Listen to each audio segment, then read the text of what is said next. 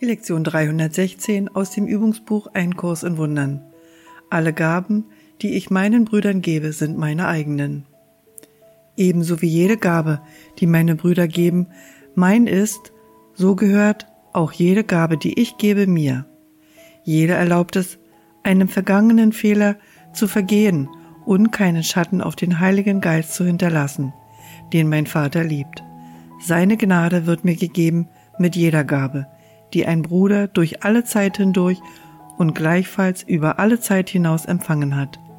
Mein Schatzhaus ist gefüllt und Engel wachen über seine offenen Türen, auf dass keine Gabe verloren gehe, sondern nur noch mehr hinzugefügt werden.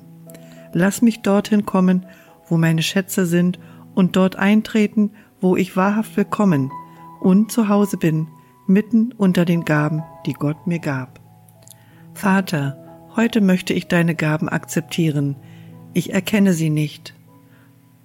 Doch vertraue ich darauf, dass du, der du sie gabst, die Mittel bereitstellen wirst, durch die ich sie erblicken, ihren Wert sehen und nur sie als das hegen kann, was ich will.